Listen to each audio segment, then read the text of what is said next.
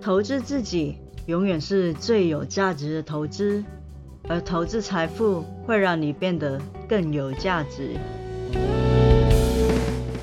大家好，这里是财富自由的路上，定期为大家带来理财观念与投资资讯，请多多关注哦。我是 Felicia。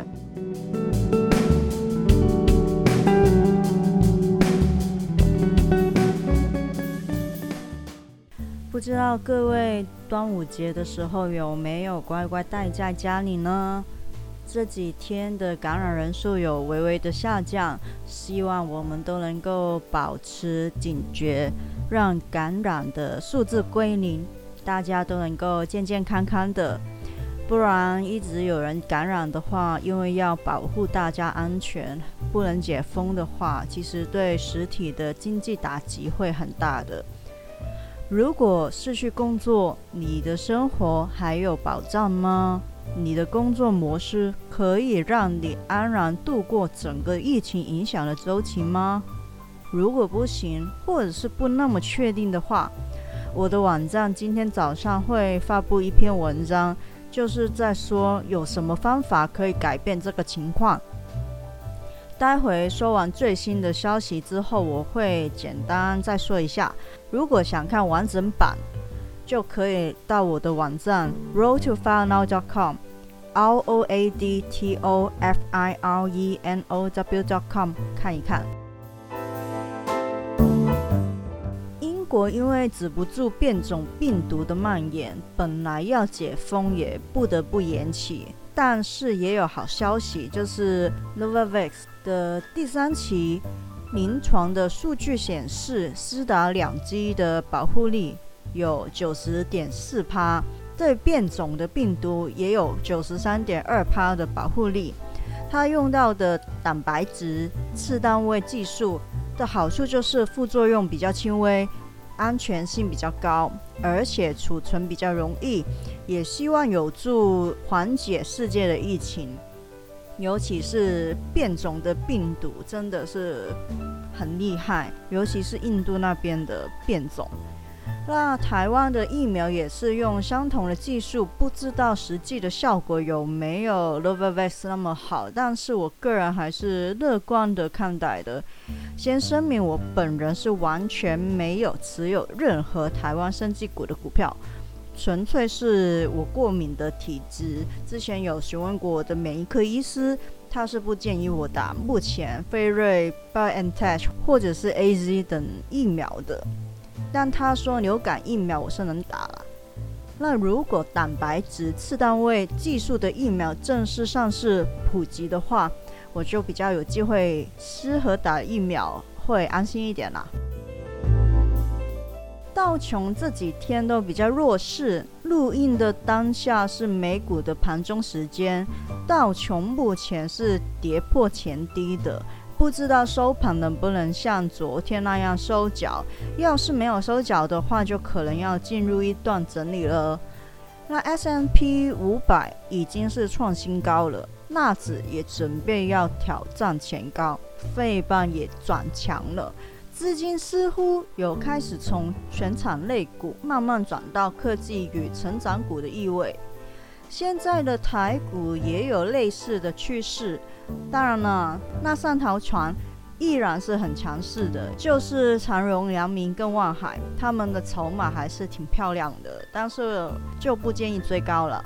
不过，其他原物料的资金似乎已经开始转向科技电子类股，这几天电子的交易比重终于慢慢上来了，尤其是投信要做账，加上第三季开始是电子的旺季，有一些投资者也提前的布局。加权跟贵买指数都是挺漂亮的，法人也开始连续的买超台积电跟联电，整体的半导体族群都有不错的势头，上游的爱思设计、细晶圆等等都有些表现。现在很多半导体股的短中线线型都完成打底，开始翻多往上。只要市场的资金还在，能健康轮动到电子类股，看来就会还有一段行情要走，还有机会在这两个月内挑战突破前高。上个礼拜有跟大家说过 AMD 的发布会，十一号的时候，Tesla 举办的发售会也表示，因为获得了 AMD 处理器架构的资源。得到有如 PS5 等级性能的处理晶片，可以执行像2077这类非常吃硬体性能的游戏。在发售会的展示中，播出了使用了侧类17寸触控显示荧幕来执行游戏的画面，不需要在外置荧幕。2077真的是公认次性能的游戏怪物。呃，不过游戏里的 bug 也是真的多。像台积电的产能真的很刺激，NVIDIA 的三零八零 Ti GPU 要交给三星八纳米代工，三零八零 Ti 可能要等大佬们评测一下，看会不会又出现漏电的问题了。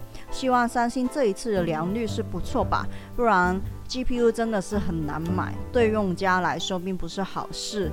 不过持有这些涨价或者是产能供不应求的股票。报酬倒是不错的，所以很多时候只要是好公司，抱住它就对了。上个月爆发疫情，当日的跌幅甚至可以比去年三月还更夸张。但是，要是你抱住了好公司的股票，相信现在的报酬应该全面转正了。甚至你敢在低档加码的话，报酬的数字应该会更亮眼。回到主题，疫情影响工作、生活，甚至是自身的安危。很多人在疫情来临之前，从不认为现在的工作或者是生活方式有问题。这次台湾还没到封城，但已经很多人发现自己原本的工作模式其实并不太有保障，尤其是很多行业其实是手停口停，手停口停，只要一不工作就没有收入了。经一事长一智嘛，趁着现在你还可以改变，我们就来看看可以怎样让自己更有保障。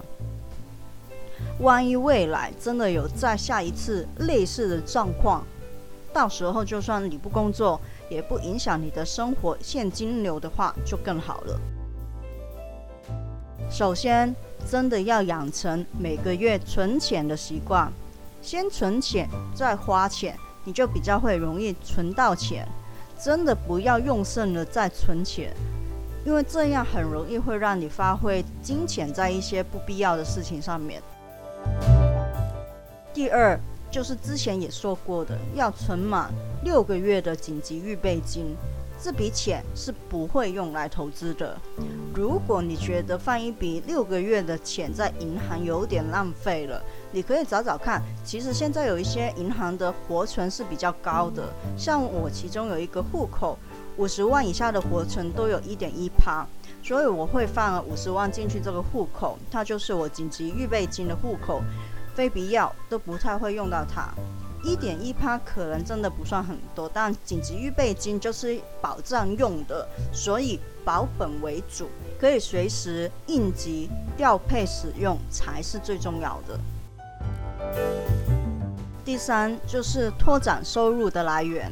其实现在有越来越多像我一样的斜岗青年，除了本业之外，也会有很多的副业，甚至本身的主业就不只有一项。